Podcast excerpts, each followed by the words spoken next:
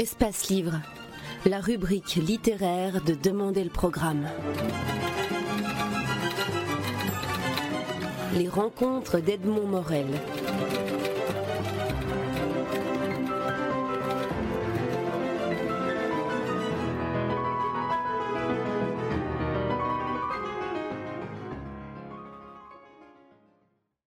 Guillaume de Fonclard, vous publiez aux éditions Stock un livre intitulé Dans ma peau. Alors c'est un livre bouleversant qui raconte dans toute la puissance d'évocation que permet la littérature la souffrance d'un homme atteint d'une de ces maladies qu'on appelle orpheline. Aucun accident, aucune violence n'est à l'origine d'un tel état, écrivez-vous. Ce n'est qu'une intime cruauté dont je suis à la fois l'initiateur et l'objet. Mais le livre entrelace le témoignage de la souffrance individuelle avec celle dont témoigne le mémorial de la Grande Guerre à Péronne dont vous êtes le directeur. Alors ma première question, comment, vous est venue la nécessité d'écrire et surtout la nécessité d'écrire en mêlant les fantômes des soldats à la vie de celui qui la résume ainsi Je souffre, c'est tout Bien, euh, en fait, j'ai commencé par euh, écrire quelques courts textes pour, euh, pour moi-même, pour essayer de mettre à, à plat mes difficultés physiques qui allaient croissantes. Euh, et je l'ai fait euh, souvent euh, au travail, enfin après des, des visites à l'historial avec des, personnalités par exemple. Ben, je prenais un quart d'heure, 20 minutes, j'écrivais une ou deux pages sur ce que je venais de faire et ce que je venais de, de vivre. Et très vite, le lien qui m'unit avec l'historial s'est développé et a dépassé le simple cadre professionnel. Et j'ai trouvé beaucoup de, de quiétude à, euh, à réfléchir là-dessus, sur la Grande Guerre, sur euh, mon rôle en tant que directeur de ce musée. Euh, et puis avec mes souffrances qui allaient croissantes. Donc c'est un peu cet entrelacement qui, qui, a fait naître ce, ce début de récit. Lorsque vous parlez de souffrance, pour que les lecteurs, les auditeurs qui n'ont pas encore lu votre livre sachent bien ce dont il s'agit, on ne parle pas ici de souffrance qui soit une souffrance subjective, on parle d'une souffrance réellement objective. comment la, décririez-vous? Bien, ce sont des douleurs euh, musculaires constantes, euh, diffuses, avec euh, des crises parfois, qui peuvent durer quelques heures à quelques jours et puis qui s'accompagne de douleurs articulaires aussi, euh, parce que euh, le fait que je, j'ai du mal à utiliser mes muscles, ben j'ai de mauvaises, de mauvaises positions, euh, postures sans doute, et donc ça a des effets sur mes articulations, et, et c'est des douleurs qui sont assez résistantes aux antalgiques. Donc, soit je prends beaucoup de médicaments et ça atténue fortement la douleur, mais à ce moment-là, je suis dans un état un peu légume, on va dire, ou soit j'en prends pas assez, puis là c'est terrible, quoi. Vous écrivez, et c'est une phrase terrible, en évoquant les, fantômes des soldats de, la Grande Guerre, de ce qu'on a appelé la Grande Guerre, je suis le plus vivant de tous ces fantômes. Est-ce que et de quelle manière la littérature, le fait d'écrire, transcende-t-elle la souffrance, la vôtre et celle des fantômes qui restent autour de vous? Eh bien parce que euh, d'abord, euh, le fait d'écrire des, phrases comme celles que vous venez de citer, euh, je ne sais pas si c'est un acte conscient au départ, si vous voulez, quand vous lancez une phrase comme celle-là, elle arrive sur le papier et on prend conscience de ce qu'on a écrit. Et de ce fait, ça noue des liens qui n'existaient pas auparavant. Donc il y a dans le processus créatif comme ça quelque chose qui euh, qui permet de poser des, choses conscientes et certainement aussi inconscientes, et donc d'atténuer d'une certaine façon la douleur, parce qu'on arrive à mettre des mots dessus au travers des images, de métaphores ou même de simples descriptions. Et on a le sentiment du coup de retrouver une possibilité de communiquer avec les autres qui semblait avoir disparu.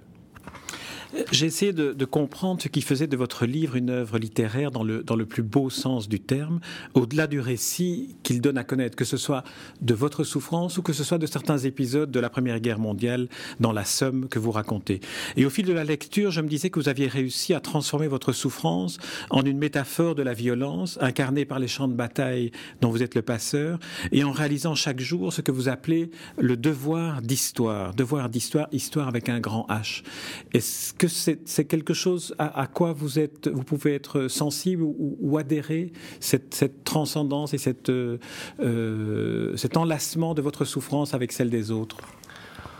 Euh, J'y suis sensible, oui, euh, mais je crois que c'est à condition que, ça, dépasse mon, simple, ma simple personne. Ce qui me paraît aussi important dans ce que j'ai voulu écrire, euh, c'est d'essayer de retrouver d'une certaine façon les souffrances de, ces gens qui ont disparu, alors de témoigner à leur place euh, dans le cadre de, de, cette histoire avec un grand H, comme vous le dites. Donc je ne suis pas du tout euh, en train de me comparer à, un, soldat de la Grande Guerre souffrant au fond de son trou d'obus euh, parce qu'il a moitié déchiqueté hein, pour faire dans le, le gore jusqu'au bout.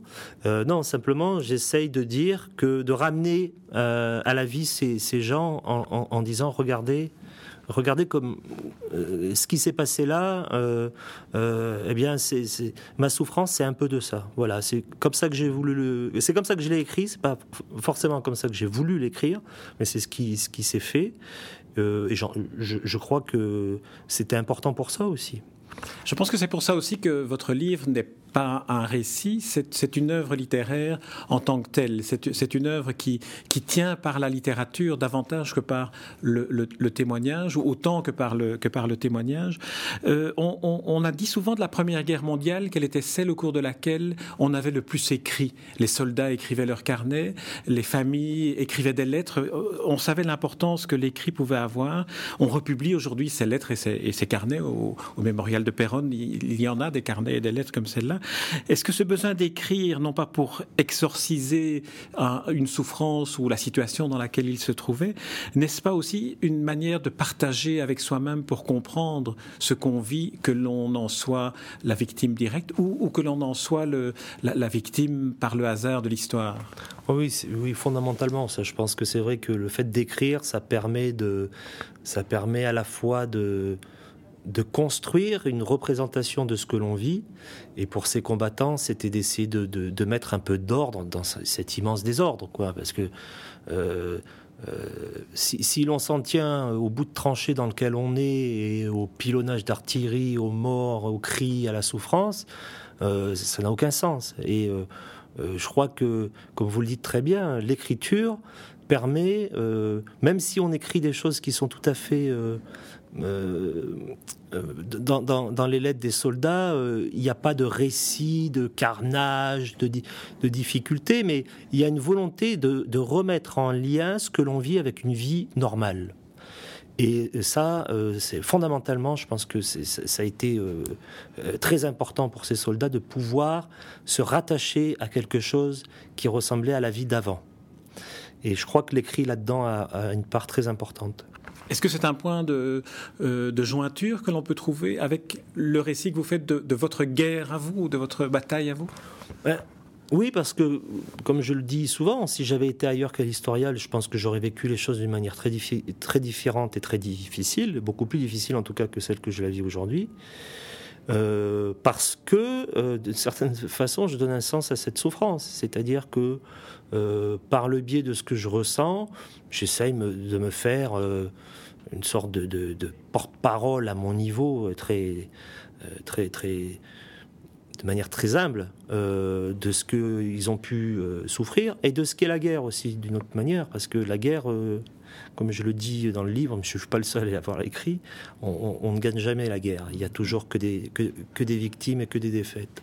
Oui, vous dites cette très belle phrase, personne ne gagne une guerre. Non, mais non, il suffit de. Enfin, il n'y a pas besoin de venir à l'historial pour s'en, pour s'en convaincre, mais pour ceux qui, euh, qui auraient besoin, je pense qu'une visite dans un musée comme celui-là euh, prend tout son sens. Hein. Euh, je lis toujours attentivement la, formulation des, remerciements en fin de livre. Euh, dans, la tradition anglo-saxonne, les, remerciements font, font, partie de, l'ouvrage en lui-même. Du côté francophone, on, utilise, on, écrit moins les remerciements. Alors les vôtres sont, très significatifs parce que euh, j'ai l'impression, par le nombre de personnes que vous tenez à remercier, que ce travail d'écrivain a été une manière aussi de, de vous entourer pour que l'affrontement du découragement et l'acharnement à revenir sur la page euh, vous, soit, permis Oui, et, c'est tout à fait exact que je, considère moi ces remerciements comme faisant partie de l'œuvre à l'anglo-saxonne, comme vous le dites. Parce que d'abord, j'y ai mis le, prénom de tous les, salariés de l'historial qui travaillent avec moi, parce qu'ils sont d'une aide euh, plus que précieuse. Il faut en sorte que euh, euh, tous mes déplacements soient simples, que je n'ai pas de, longues stations debout à faire, ce genre de choses, sans que ça se voie et sans, que ça soit ostentatoire. Donc franchement, euh, là, je leur tire un grand coup de chapeau et c'était ce que je voulais faire dans, ces remerciements. Et puis, c'est aussi, euh, aussi dire que euh, sans tous ces gens qui m'ont entouré et avec mes amis et, ma famille, j'aurais été incapable d'écrire ce livre. Parce que c'est leur, leur marque d'affection et leur amour qui m'a permis de tenir et d'écrire ce livre.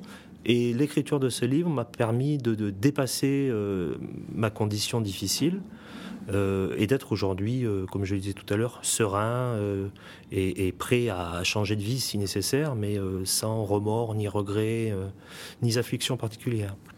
Il y a un, doublon de, chapitres, deux chapitres qui se, qui se suivent, qui sont à mes yeux très forts à l'image de l'ensemble de votre démarche. Le premier de ces chapitres raconte comment vous allez vous rendez auprès d'un étang, au bord d'un étang, que vous louez avec une famille amie. Et là, vous trouvez une sorte de paix que vous décrivez magnifiquement. On, a, envie de, partager ces, moments de, paix au bord d'un étang. Et immédiatement après, le chapitre qui suit, c'est un chapitre qui décrit une des batailles les plus, les plus terribles de, de la Première Guerre mondiale, si on peut en qualifier certaines de plus terribles que d'autres.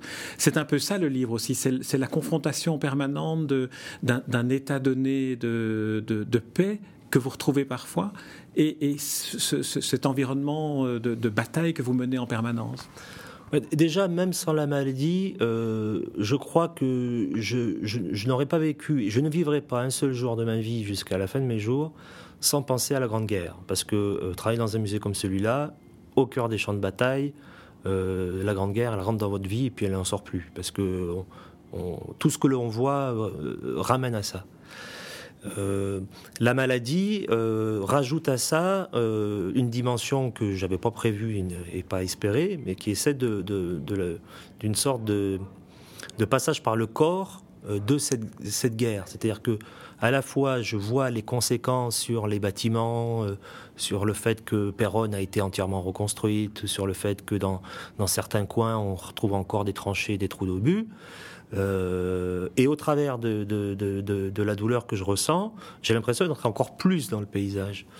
Euh, et c'est cette, comme vous dites très bien, cette ambivalence entre la paix euh, et la guerre à l'extérieur et à l'intérieur de moi-même, qui a été difficile à, alors j'aime pas ce mot, mais qui a été difficile à gérer, à, à accepter. Mmh. néanmoins, il faut, euh, il faut arriver à dépasser ça. Euh, et euh, là encore, le musée m'a vraiment aidé à le faire, quoi. À, à, être à la fois paix et guerre en même temps. Euh, dans un des, passages du livre qui, nous fait voyager, on le voit de différents endroits et moments de l'histoire, il y a dans votre histoire personnelle un, événement de, l'enfance qui est, celui du décès accidentel de, votre père, qui était euh, pilote d'hélicoptère, pilote euh, d'essai d'hélicoptère.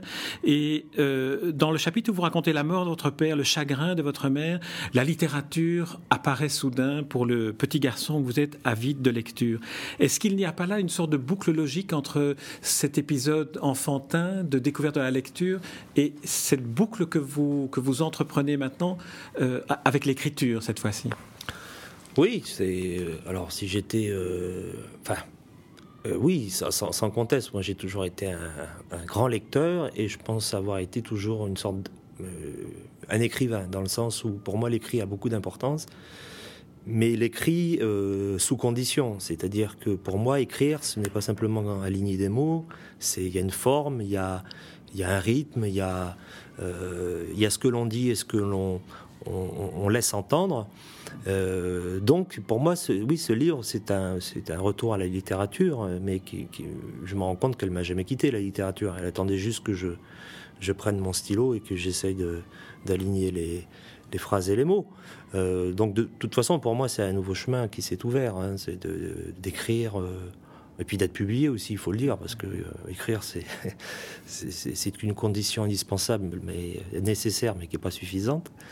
Euh, donc ça, ça, oui, ça me, donne, ça me donne envie de continuer dans ce chemin-là. Oui. Comment s'est passé l'envoi du manuscrit et puis la, la réponse de, Stock qui vous, qui vous publie? C'était. Ben, je, moi, ce, ce, ce manuscrit-là, je ne je l'avais pas écrit pour être publié. Je l'ai fait passer à un ami euh, qui l'a fait passer chez Stock. Euh, sans m'en parler euh, au départ. Et euh, dans la semaine qui a suivi, j'avais un coup de téléphone de Jean-Marc Robert. Enfin, même, même, moins que la semaine, dans les trois jours qui ont suivi. Et très, très, j'étais très étonné parce que je m'attendais pas du tout à ça. Non, et on comprend très bien Jean-Marc Robert lorsqu'on, lorsqu'on lit, lit le livre. Et, et je, pense qu'on pourra en, en, en, en attendre, en attendre d'autres lorsque je lis cette phrase. La plume me portera et elle me fera tomber tous les masques, elle me fera découvrir l'immensité des mondes insoupçonnés qui dorment au fond de moi. C'est une magnifique définition de ce qu'est la littérature. Oui, enfin en tout cas c'est comme ça que je vois les choses, oui. C'est à la fois une découverte euh, en soi euh, et une découverte des autres, la littérature. Je vais terminer cet entretien avec la question que je pose à tous les écrivains que, je rencontre au cours de cette année 2010, qui est l'année du 50e anniversaire de la mort d'Albert Camus. Euh, j'aimerais savoir quelle a été votre rencontre avec l'œuvre de, Camus. quelle est la, disons, l'image qui viendrait spontanément ou, le souvenir que vous voudriez évoquer, sans entrer dans une analyse ou une exégèse de l'œuvre? Alors j'en ai deux. Il y a, euh, il y a le, lorsque j'étais euh, lycéen, je pense que c'était en première, où j'ai dû lire L'étranger. Et j'ai trouvé, que c'était un pensum euh, extraordinaire. Je me disais, mais comment on peut infliger ça à un enfant, enfin un adolescent? Et puis le deuxième, c'est euh, il y a quelques mois, quand on a commencé à parler de ce cinquantenaire et que je me suis rendu compte que j'avais toujours l'étranger en moi. Et du coup, je, me suis dit, voilà, ça c'est, un grand écrivain. Parce que l'étranger, c'est... Euh, sans l'avoir relu, je serais capable de dire euh, tout ce qui s'y dit et la façon dont c'est dit surtout. Parce que Camus, il a une façon de dire les choses qui est l'air de rien, quoi, mais qui est, euh, qui est géniale. Guillaume de Fonclair, je vous remercie pour euh, cette interview, pour euh, surtout ce, premier livre paru intitulé Dans ma peau. Euh, il porte le, sous-titre de, récit qui a été déposé là par l'éditeur Jean-Marc Roberts chez Stock. On peut dire que c'est peut-être le premier roman d'une œuvre à venir. En tout cas, c'est ce que je nous souhaite à nous lecteurs. Merci Guillaume de Fonclair. Merci à vous.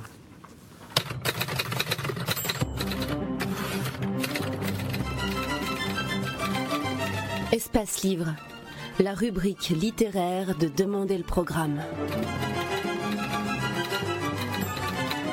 Les rencontres d'Edmond Morel.